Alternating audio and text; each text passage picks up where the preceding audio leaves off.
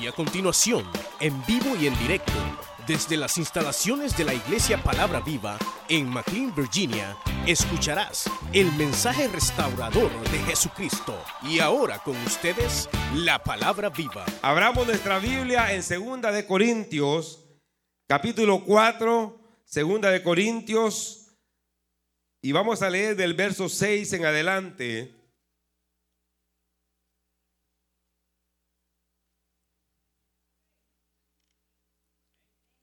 Gloria sea el Señor. Segunda de Corintios, la va a encontrar, hermanos, antes de Primera de Corintios. Gloria a Dios. Gloria sea el Señor. Aleluya. A que se gocen, hermanos. Yo los miro bien gozosos. Aleluya. Gloria a Dios.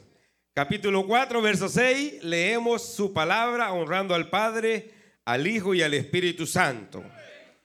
Porque Dios que mandó que de las tinieblas resplandeciese la luz, es el que resplandeció en nuestros corazones para iluminación del conocimiento de la gloria de Dios en la faz de Jesucristo.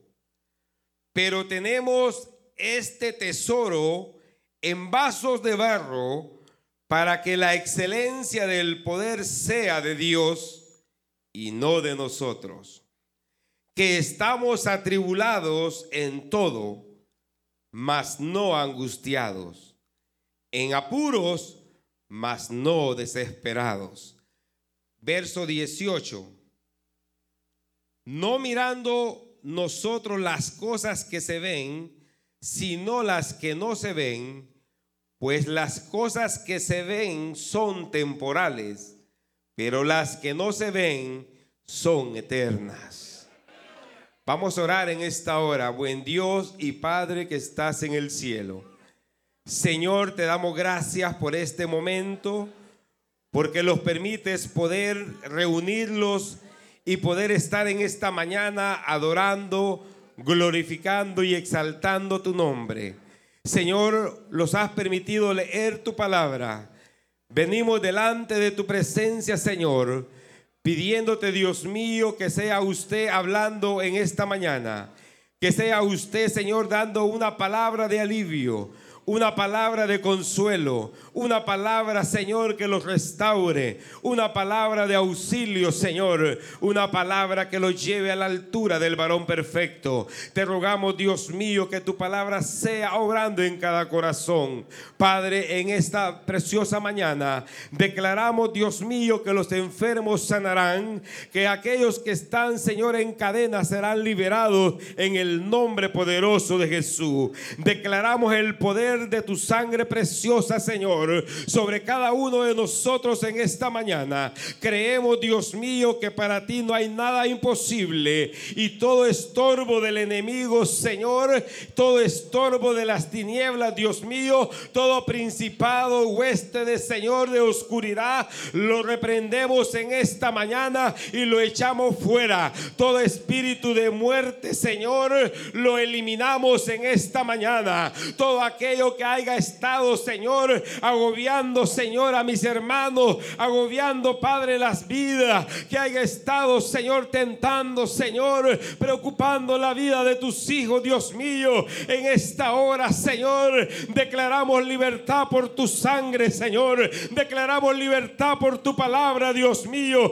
declaramos que tu mano poderosa se extiende, Dios Santo, en el nombre maravilloso de Jesús. Declaramos, Señor, que no van a contender las puertas del infierno, Señor, contra tu iglesia. Declaramos, Señor, que para usted, Padre eterno, las cosas difíciles son posibles en el nombre maravilloso de Jesús. Padre, creemos, Señor, que de este lugar no saldremos iguales sin antes recibir, Padre, la bendición por la cual tú tienes preparada de antemano. En el nombre poderoso de Jesús, Dios mío, ponemos la familia ponemos los matrimonios, ponemos los jóvenes, Señor, ponemos a cada uno, Señor, en tus manos, desde el más pequeño hasta el más grande, Señor, que pueda recibir esa bendición, que pueda recibir el toque de tu Espíritu, que pueda recibir la administración de tu Espíritu Santo, Señor, que pueda ser bendecido, Señor, en el nombre poderoso de Cristo.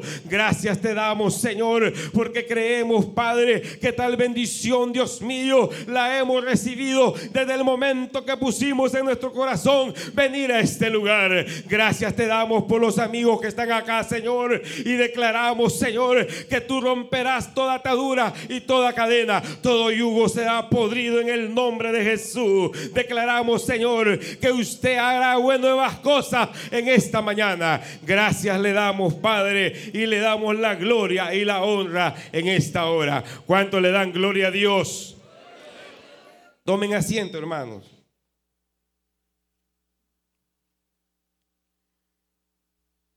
Gloria sea al Señor. Usted sabe que Dios está con nosotros. Y ese es un motivo por el cual debemos de sentirlos tranquilos, confiados y gozosos, porque no estamos solos. Dios está con nosotros.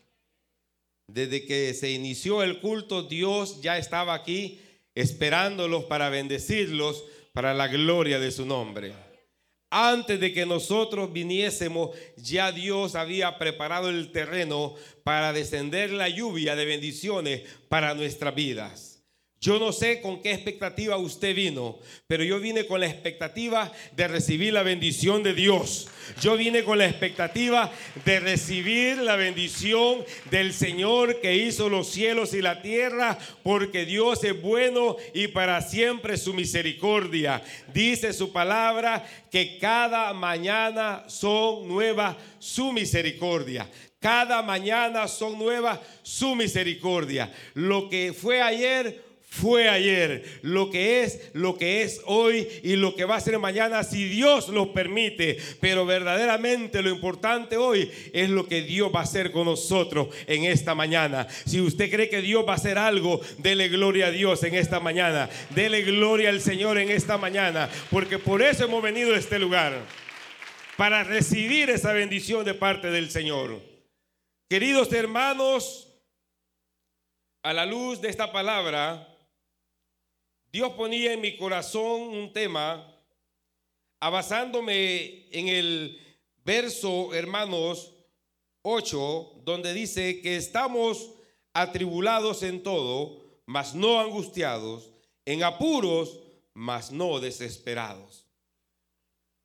Y quería titular el tema, no te desesperes. No te desesperes.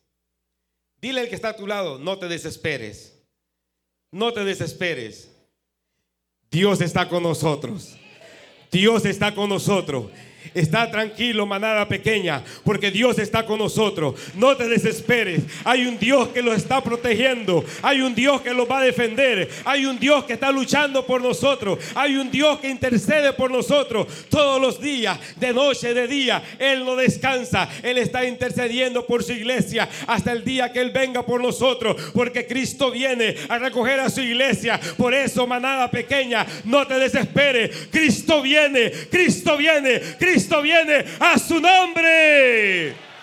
Gloria a Dios. No hay por qué desesperarlos si tenemos a alguien que los guarda y los guarda bien.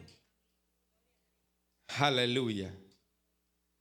Pero quisiera, hermanos, no pasar por alto lo que los anuncia y los habla el apóstol Pablo el apóstol Pablo, hermano, fue uno de los grandes apóstoles que la Biblia lo muestra, de tal grado que dice la palabra del Señor que él fue el perito arquitecto del Evangelio, que él fue el que logró mayor experiencia en la palabra o en la revelación del Señor para con las personas o para con los gentiles, porque también se reconoce como el apóstol de los gentiles.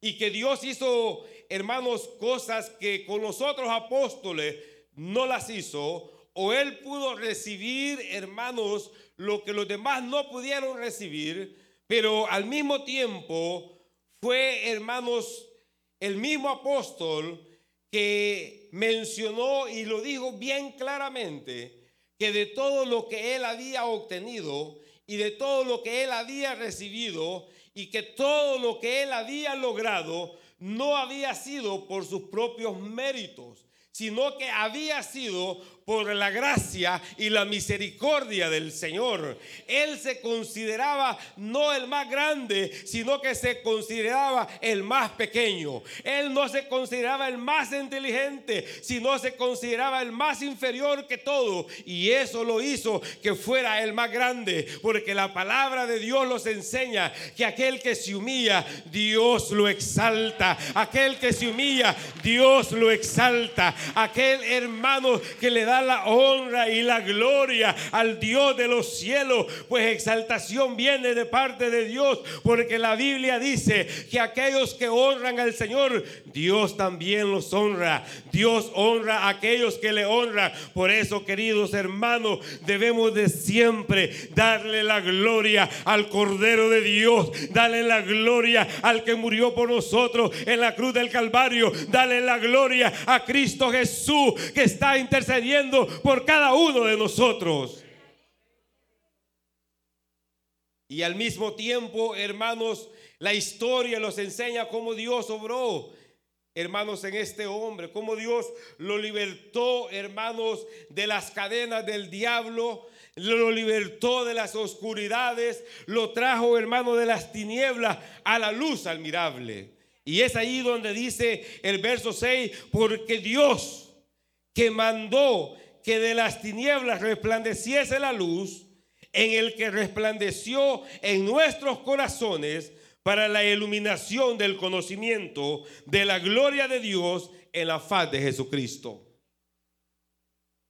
Porque en medio de las tinieblas resplandeció la luz. En medio de las tinieblas resplandeció la luz. En otros tiempos estábamos en tinieblas. En otros tiempos estábamos en oscuridad.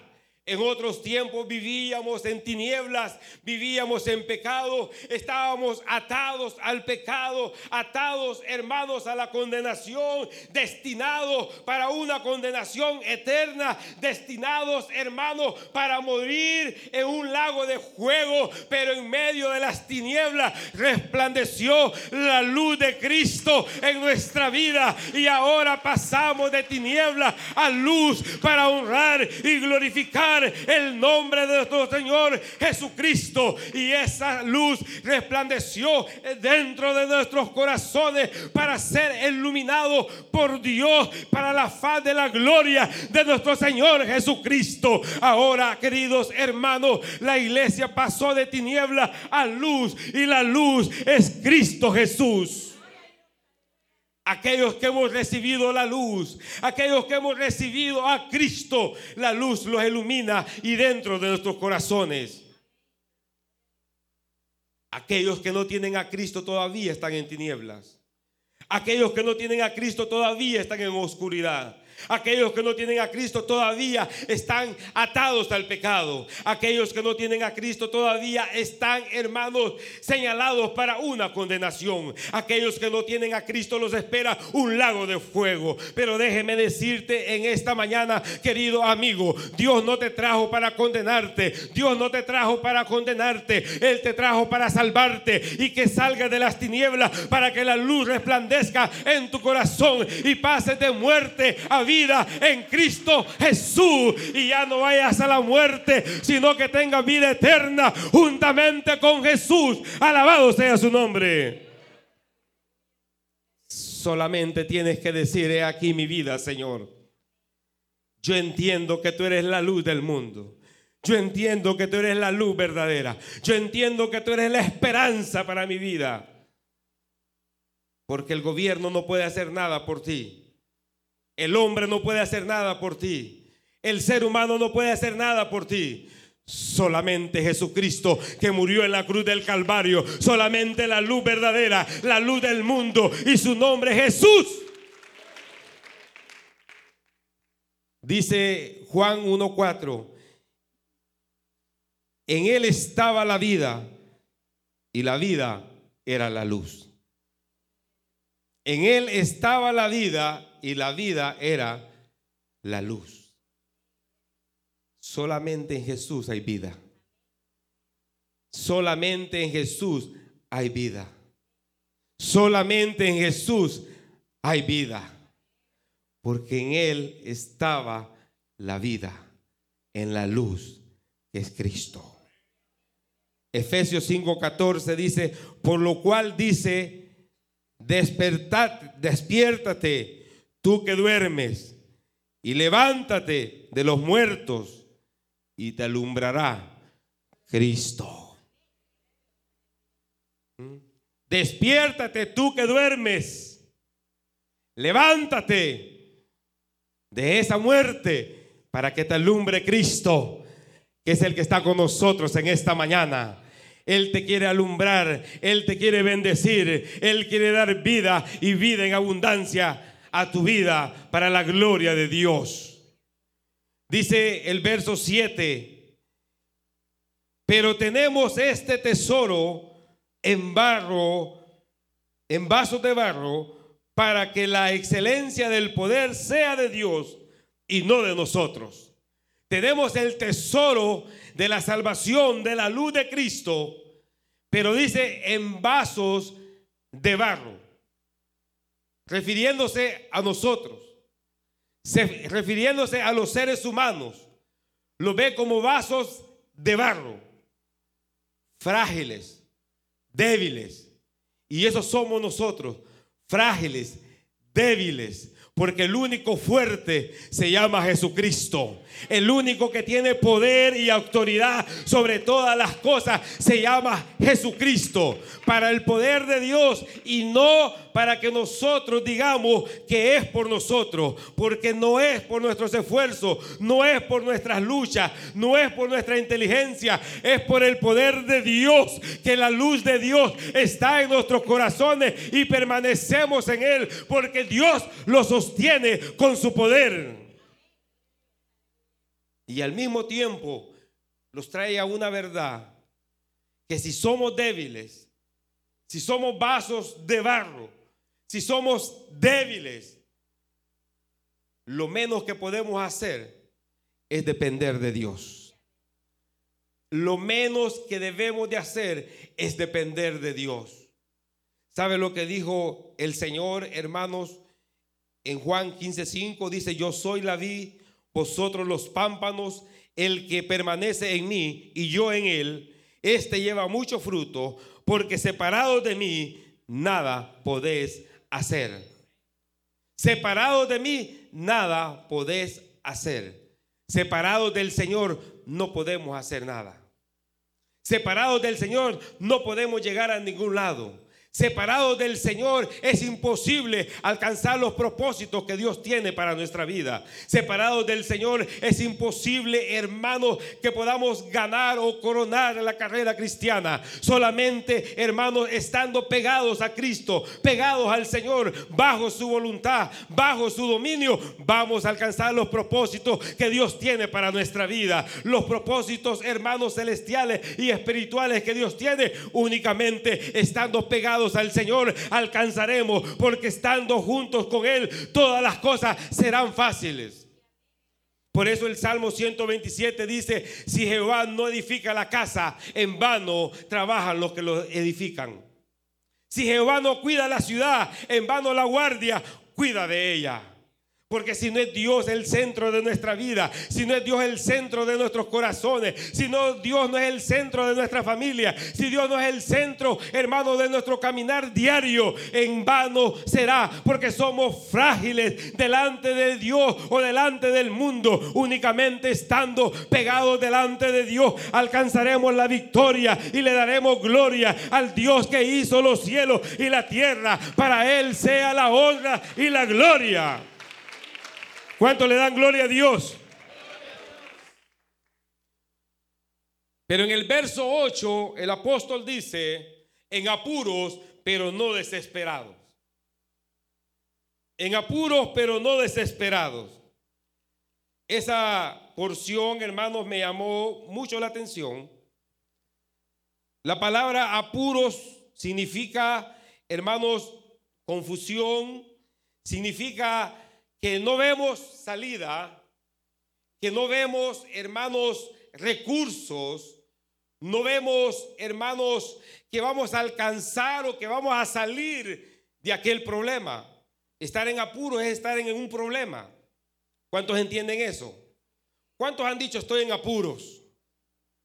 ¿Cuántos han dicho que cuando dijeron alguna palabra dice, me metí en apuros? O me metí en un problema. ¿Quién me va a sacar de este apuro? Eso significa la palabra apuro, estar en una situación que no se sabe cómo se va a salir, que no se sabe cómo vamos a salir de aquella situación. Y esa es la situación que muchas veces como iglesia los metemos o estamos en esa situación. Yo no sé cómo estará su vida. Yo no sé cómo estará la vida de cada quien, pero hay alguien que sí la sabe y es el Señor. Y cuando pensaba yo en esto, me daba, hermanos, y empecé a escudriñar la palabra y viendo los escritos del apóstol Pablo, muchas veces el apóstol Pablo llama las cosas figuradamente. Muchas veces el apóstol Pablo habla referente al Evangelio y lo compara como una carrera, la carrera cristiana y una carrera que tiene que llegar a la meta y no solamente llegar a la meta, sino alcanzar el premio mayor. O sea, viene el apóstol Pablo y compara esa palabra una figura de un corredor, de un atleta. Y en otras ocasiones la compara también con un boxeador. Y dice como golpeando, pero no como golpeando el aire. Y en otras veces dice lo compara, hermanos, la armadura, hermanos, que habla del cristiano, la compara con la armadura de los romanos. Y cuando yo pensaba en esta palabra que decía apuros, ¿en qué el apóstol Pablo se estaba fijando? ¿En qué el apóstol Pablo estaba figurando esta palabra? Y la palabra de Dios me llevó al libro de Jeremías, capítulo 38, y quiero que leamos en esta hora. Porque donde el apóstol Pablo lo llevó esta palabra, lo llevó a una cisterna. Y aquí vamos a ver. Y dice capítulo 38, verso 2 en adelante. Así ha dicho Jehová, el que se queda, quedaré en esta ciudad, morirá a espada, o de hambre, o de pestilencia, mas el que se pasare a los caldeos vivirá, pues su vida le será por botín y vivirá. Así ha dicho Jehová. De cierto será entregada esta ciudad en manos del ejército del rey de Babilonia y la tomará. Y dijeron los príncipes al rey, muera ahora este hombre, porque de esta manera hace desmayar las manos de los hombres de guerra que han quedado en esta ciudad y las manos de todo el pueblo, hablándose tales palabras, porque este hombre no busca la paz de este pueblo, sino el mal. Y dijo el rey Sedequías, he aquí que él está en vuestras manos, pues el rey nada puede hacer contra vosotros. Entonces tomaron ellos a Jeremías y lo hicieron echar en cisterna de Malquías, hijo de Amelet, que estaba en el patio de la cárcel, y metieron a Jeremías con soga en la cisterna. No había agua, sino cieno, y se hundió Jeremías en el cieno. Aleluya. Gloria a Dios. Una cisterna, hermanos, es un agujero es un hoyo donde era para poder depositar agua y poder sacarla de ahí. Y cuando aquí habla del cieno, está hablando del lodo. En aquella cisterna, hermanos, no había agua, sino que había lodo. Y dice esta palabra en el capítulo 38 del verso 2 donde leímos que vino palabra de Dios al profeta Jeremías y empezó a profetizar lo que Dios le había dicho. Y empezó a decirle al pueblo que tenían que salir de aquella ciudad porque venía, hermanos, de Babilonia, el ejército de Babilonia, para poder hacer daño, para poder matarlos. Y la palabra de Dios era que se fueran de esa ciudad para los calderos, para que vivieran. Jeremías viene y trae una palabra de Dios.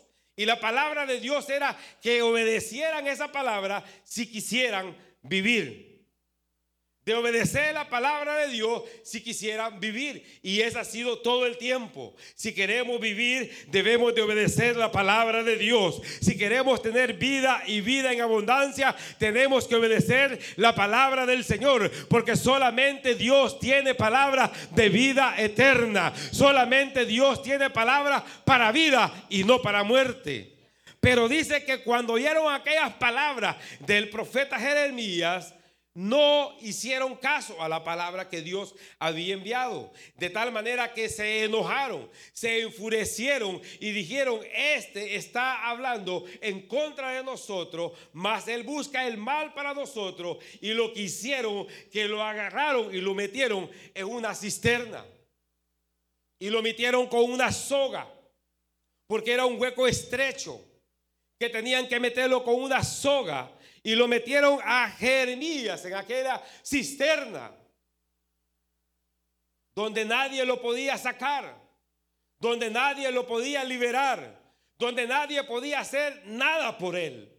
Él estaba en un apuro.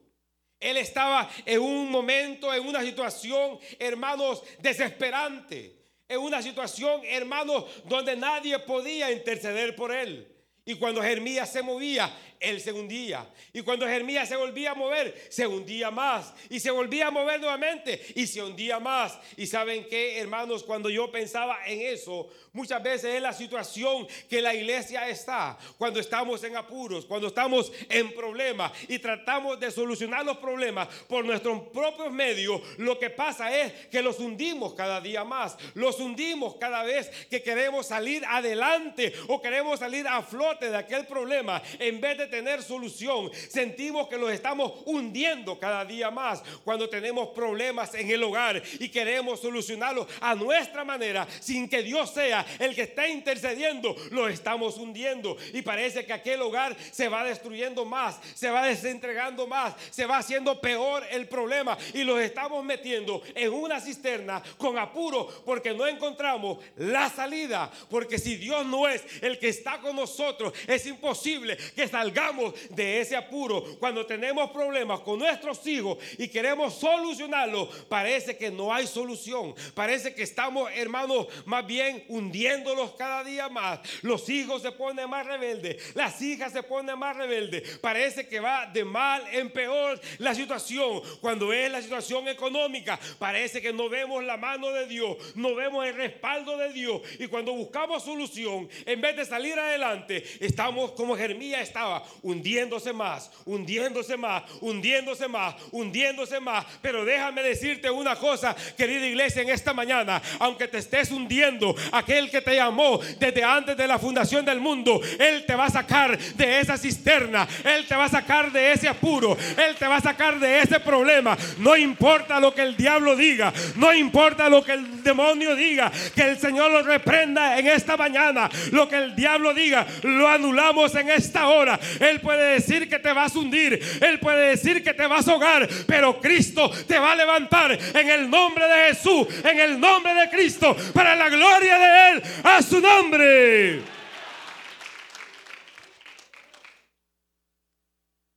Y hay otra historia donde la Biblia nos habla de un joven llamado José, que dice la Biblia que su padre lo mandó a buscar por sus hermanos. Y él fue en camino y se encontró una persona y le preguntó por sus hermanos. Y le dijo, yo he oído que van a Dotán. Y él siguió y cuando pudo llegar cerca de sus hermanos, sus hermanos lo vieron de lejos y lo primero que dijeron, ahí viene el soñador. Ahí viene aquel soñador, el niño bonito de papá.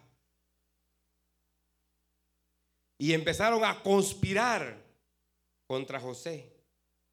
Empezaron a planear cómo iban a hacer y los planes eran de matar a José.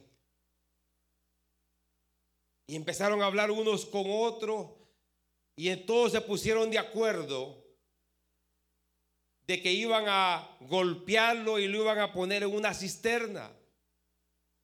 Y lo golpearon como quisieron y lo pusieron en una cisterna. Aquel que Dios había puesto sueños grandes, aquel que Dios había puesto sueños extraordinarios en su vida, ahora estaba en una cisterna en medio del desierto. Ahora se encontraba en apuros y desesperado. Estaba en medio de una cisterna. En el desierto donde nadie lo podía oír.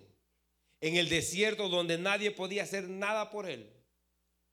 Y yo me pongo a pensar que José decía, ¿dónde están mis sueños? ¿Dónde están los sueños que Dios ha puesto en mi vida? ¿Dónde están los planes que la palabra de Dios ha dicho en mi vida? ¿Dónde están todos esos sueños extraordinarios que Dios puso en visión un día a mi vida? Yo no sé si usted se ha dado cuenta que uno siempre vive pensando y soñando de todas las maravillas que Dios va a hacer con uno. Yo no sé, yo no sé si usted es de esos cristianos que vivimos pensando lo grande que Dios va a hacer en nuestras vidas. Yo no sé si estoy hablando con las personas correctas en esta mañana. Yo no sé si estoy hablando con aquellos que entienden que Dios tiene cosas grandes, extraordinarias para cada uno de nuestra vida. Yo no sé si usted logra entender esa verdad. Yo no sé si usted viene con esa expectativa y viene con el gozo y viene con la alegría y viene contento dándole gloria a Dios porque sabe que lo que Dios ha dicho lo va a cumplir. Lo que sabe que lo que Dios ha dicho lo va a hacer. Sabe que Dios es bueno y es grande en y Él no es hombre para mentir, ni hijo de hombre para arrepentirse. Lo que Él dice lo va a hacer tarde o temprano. Pero usted puede decir, ¿y qué pasó con la cisterna?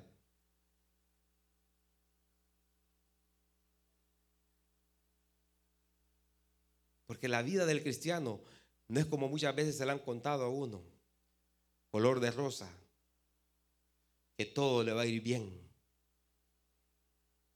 Diga amén y todo le va a salir bien. La vida cristiana, así como hay gozo, hay momentos de apuro. Hay momentos donde no encontramos la salida. Hay momentos donde no sabemos cómo vamos a salir de ese problema.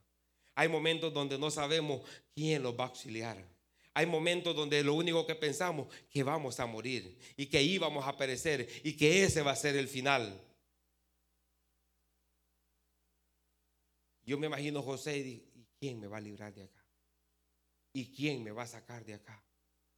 Yo me imagino esa cisterna puede ser, hermanos, esa enfermedad que el doctor ha dicho que no va a ser para vida, sino para muerte. Esa enfermedad que el doctor ha dicho que ha llegado a tu cuerpo y que no vas a salir de ella, más bien que te vas a morir y que tienes que acostumbrarte a ella. Yo me imagino que esa cisterna es el problema que hoy está agobiando tu hogar, tu matrimonio. Estás a punto de separarte porque le has dado cabida al pecado, porque le has dado cabida al maligno, no por los sueños que Dios ha puesto, sino por nuestros pensamientos erróneos. Yo me imagino que esa cisterna puede ser las situaciones que muchas veces hemos estado luchando día tras día y no hemos visto la respuesta de Dios.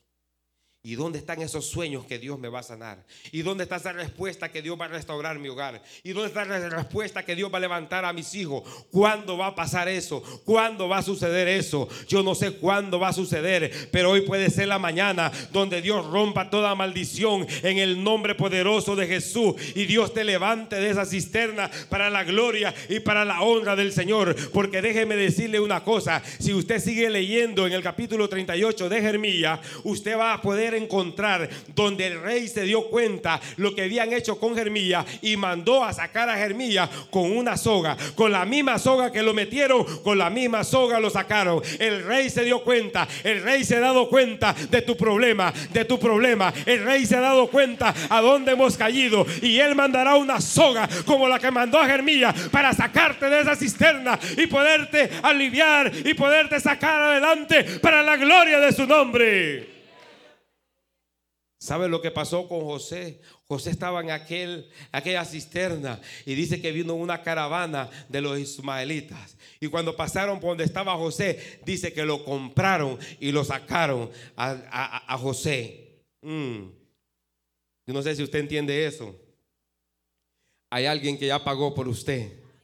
Hay alguien que ya pagó por usted. Hay alguien que ya pagó por usted. Y ese ha pagado no con oro ni con plata, sino con la sangre del Cordero de Dios. Con la sangre del Cordero de Dios hemos sido comprados con la sangre de Cristo. No para estar en una cisterna, sino para darle la gloria, la alabanza al que vive para siempre, a nuestro Señor Jesucristo. Alabado sea su nombre. A su nombre. Y salió de aquella cisterna, te quiero decir esto. Cuando tú te encuentres en apuro, es cuando más cerca estás de los propósitos de Dios. Cuando tú te encuentres en los peores problemas, es porque estás cerca del propósito de Dios. No te desesperes. No te desesperes, no te desesperes, no te desesperes. Dios está en control de todas las cosas. Dios está en control de todas las cosas. Dios no va a permitir que el enemigo los avergüence. Dios no va a permitir que el enemigo los avergüence. Aquellos que confían en Jehová jamás serán avergonzados. Aquellos que confían en el Señor jamás serán avergonzados porque Dios los va a levantar en el nombre de Jesús, a su nombre. Y dice el apóstol Pablo, en apuros, pero no desesperado. El apóstol Pablo vivió muchos apuros, muchos problemas que se vinieron a su vida. Y no porque él los buscó, sino por servir al Señor. Pero no desesperado. Porque el estar desesperado es como estar sin esperanza. La palabra desesperado significa estar sin esperanza. Cuando lo desesperamos, empezamos a perder la esperanza en el Señor. Por eso es que debemos de estar tranquilos, buscar más de Dios. Si hemos pecado, reconciliémoslos con el Señor. Porque si hay pecado en nuestra vida, los propósitos que Dios tiene para nuestra vida se van a retrasar. Porque lo que Dios ha dicho que va a hacer, lo va a hacer. Ni usted, ni usted, ni nadie lo va a retener. Y algo interesante que me llamaba la atención, que los que metieron a Jeremías y los que metieron a José en aquella cisterna, no fue el mundo, no fueron los impíos, fueron sus propios hermanos.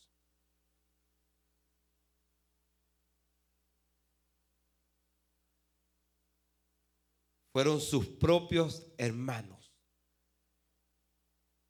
Muchas veces tus propios hermanos van a querer detener el proceso de Dios. Y dicen, ahí viene el soñador. Ahí viene la soñadora. ¿Cómo la usa el Señor? Espérate que ya va a caer. Espérate que ya va a tropezar. Espérate que ya le va a llegar su día. Los propios hermanos estaban, hermanos, haciendo meter a José a la cisterna o queriéndolo matar. Y José estaba ahí no por los sueños de él, sino por los sueños de Dios. Y cuando Dios ha puesto sueños, aunque tus hermanos se levanten contra ti, no te va a detener nadie. No te va a detener nadie. No te va a detener nadie. Aunque hayas flaqueado, aunque hayas eh, caído, pero te vas a levantar en el nombre de Jesús. Te vas a levantar en el nombre de Cristo. El, el justo cae siete veces y las siete veces se levanta en el nombre del Señor. Porque hay alguien que tiene el poder y la autoridad y su nombre es Jesucristo. A su nombre. A Jeremías, quien lo metieron a la cisterna, no fue el mundo. No fueron los impíos, fueron los religiosos. Yo no sé cuántos religiosos hay aquí.